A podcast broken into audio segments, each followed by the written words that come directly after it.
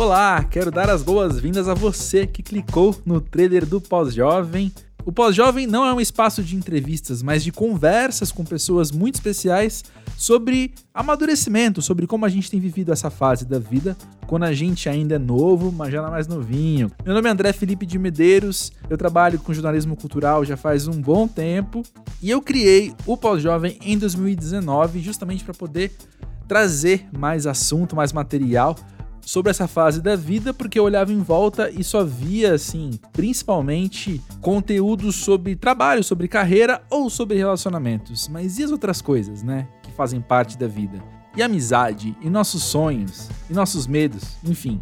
O pós-jovem é um espaço para a gente investigar como cada um tem navegado, o tanto de coisa que faz parte do amadurecer. Se você voltar lá nos primeiros episódios, você vai ver que a gente falava muito sobre ter 30 anos e fazer 30 anos.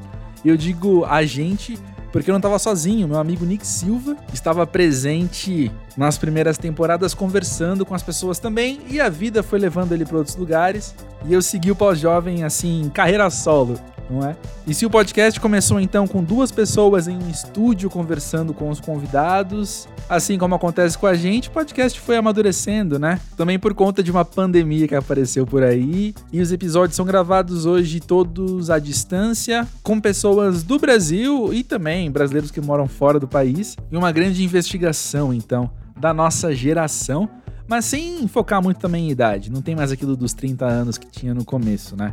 O propósito aqui, eu acho que o pós-jovem se destina a pessoas que se interessam por pessoas, a pessoas que gostam de ouvir estão dispostas a olhar para o outro e aprender tanto mais sobre a vida quanto sobre a gente mesmo, né?